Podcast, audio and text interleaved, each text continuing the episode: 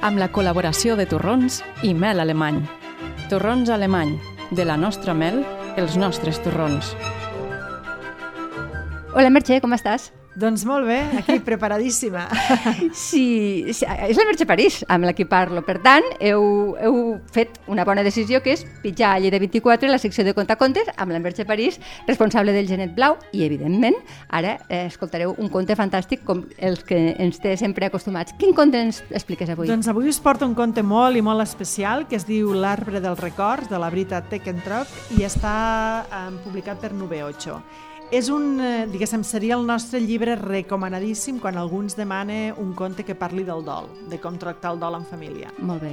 Doncs eh, l'interès és gran i entenc que és per quina edat? Doncs aquest el, el recomanem a partir de 3 anys, però també l'hem venut a, a famílies, és a dir, per adults, Clar. perquè la història és preciosa. Ah, que bé. Doncs sí. quan vulguis. Vinga, l'arbre dels records. Hi havia una vegada una guineu que vivia al bosc amb molts altres animals. La guineu havia tingut una vida llarga i feliç, però ara ja estava cansada.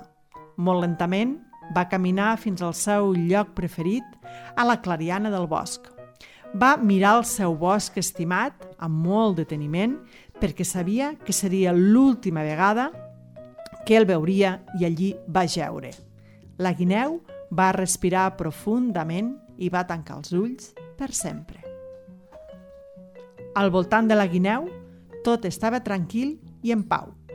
La neu va començar a caure en delicadesa, cloc, cloc, cloc, cobrint el seu cos amb un mantell suau de neu. En Mussol havia vist la guineu des de dalt del seu arbre va baixar volant i es va posar al seu costat de la seva amiga. El mussol estava molt i molt trist. Coneixia la guineu des de feia molt de temps, però sabia que a la seva amiga li havia arribat l'hora de marxar. Un per un, els amics de la guineu van anar apropant-se a la clariana del bosc. Primer, l'esquirol i la mostela. Després, l'ossa, en cèrvol i en corp. I finalment, la conilla, en ratolí i altres animals van anar seient al seu voltant. Tots, un per un, estimaven moltíssim la guineu. Sempre havia estat molt amable i amorosa amb cadascun d'ells. Cap d'ells es podia imaginar la vida al bosc sense aquella guineu. Els animals van restar una vora de l'altre en silenci una bona estona. En Mussol va ser el primer a parlar – va somriure càlidament i va dir «Recordo quan la guineu i jo érem molt joves. Cada tardor jugàvem a veure qui agafava més fulles quan queien dels arbres. Els altres animals van somriure en recordar-ho. En ratolí va dir dolçament «Recordo com li agradava el capvespre a la guineu. Sempre se seia aquí, aquí mateix, per veure la posta de sol». Els altres animals ho van recordar – molts d'ells s'havien assegut allà per veure la posta de sol amb la guineu. Era un bon record i els seus cors, entristits, es van omplir d'escalfor. L'ossa va recordar com la guineu havia cuidat dels seus cadells una primavera. La conilla va somriure quan va explicar com la guineu havia jugat amb ella, a fet amagar entre l'herba alta. I l'esquirol va parlar de l'hivern passat, quan la guineu l'havia ajudat a treure les nous enfonsades a la neu.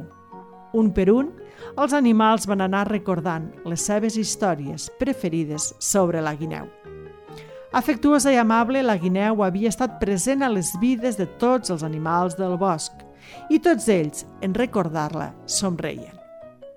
Mentre els animals parlaven, una planta petita i ataronjada va començar a brotar a la neu – al mateix idèntic lloc on la guineu s'havia ajagut. Petita i delicada al principi, amb prou feines visible, la planta es feia més gran, més forta i més bonica amb cada història. Els animals van parlar de la guineu tota la nit i al matí sabeu què havia passat. La planta s'havia convertit en un petit arbre taronja.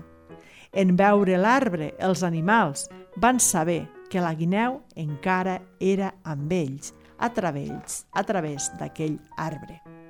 Durant dies, setmanes i mesos, els animals van anar recordant moltes altres històries sobre la guineu. La pena dels seus cors, d'aquesta manera, s'anava lleugerint i com més recordaven la guineu, més i més creixia l'arbre i més i més gran i bonic es feia, fins que va arribar a ser l'arbre més alt i més frondós de tot el bosc. Un arbre fet de records i ple, ple d'amor. L'arbre de la guineu era prou gran i fort per acollir tots els animals i sempre, sempre estava ple de vida. Els ocells van fer el niu entre les seves fulles i en Mussol va criar els seus nets a les seves branques. L'esquirol va fer casa seua al tronc i l'ossa en cèrvol i la conilla dormien a la seva ombra. I l'arbre va donar força a tothom que havia estimat la guineu. I així és com aquella guineu que va acabar morint allí en aquell racó va viure als seus cors per sempre. Aquest conte ha estat narrat per Merche París, responsable de la llibreria Genet Blau,